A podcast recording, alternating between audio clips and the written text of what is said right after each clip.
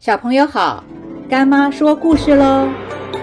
过年期间，很多家庭都会互相拜年造访。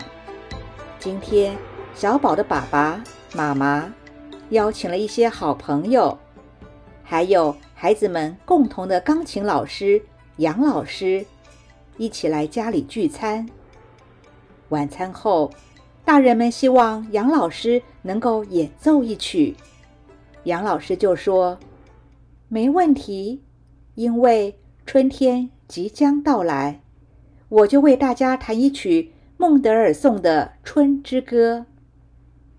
这首曲子在杨老师灵巧的双手下，让大家感受到春天的来临，大家也都沉浸在美好的旋律之中。”杨老师弹完后说。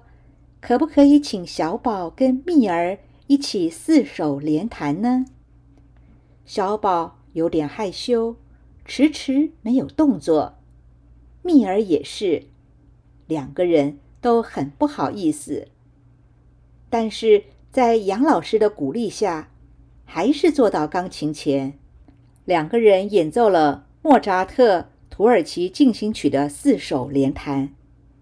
原本。两个害羞的小朋友弹琴的时候，好像换了一个人，充满自信的把这首曲子弹得非常的流畅，也让大家非常惊艳。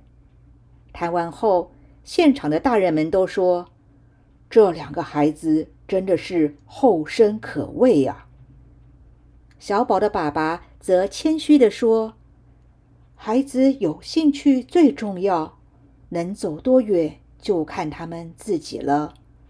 我们不期待他们有多厉害，只希望借由学习钢琴，培养孩子的听力、专注力以及对音乐的欣赏。孔子说的“后生可畏”，就是指晚辈的表现非常好，势必能超过前辈，让人敬畏的意思。现在的小朋友。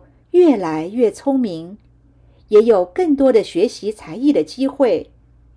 如果有机会学习才艺，一定要先勇于尝试，广泛接触，然后问问自己是不是真正的喜欢。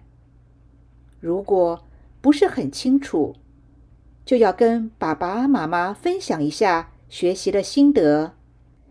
看看自己是真的没有兴趣，还是自己没有认真的学习。无论学习什么，一定要保持一颗快乐的心。可以给自己设定学习的目标，但是不要一直去跟别人比较，因为不是每一个人的兴趣都可以是职业的，都可以当老师的。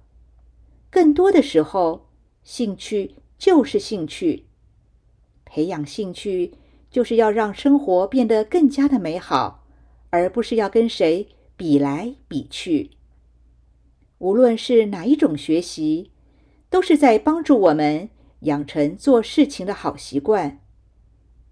我们可以从兴趣中学习做事情有条不紊，这样可以运用在生活中，把自己的书本和物品。整理分类的井然有序，从培养兴趣中也会学到像是恒心跟耐心，让我们知道学习任何事情都不可能一步登天，必须是一步一脚印的走过。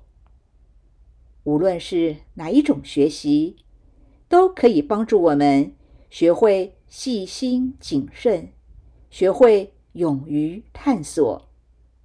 最后，希望小朋友们都能发挥自我，多多学习，让这些学习成果仿佛如虎添翼，让人觉得后生可畏。今天的故事就说到这儿，我们下次见喽。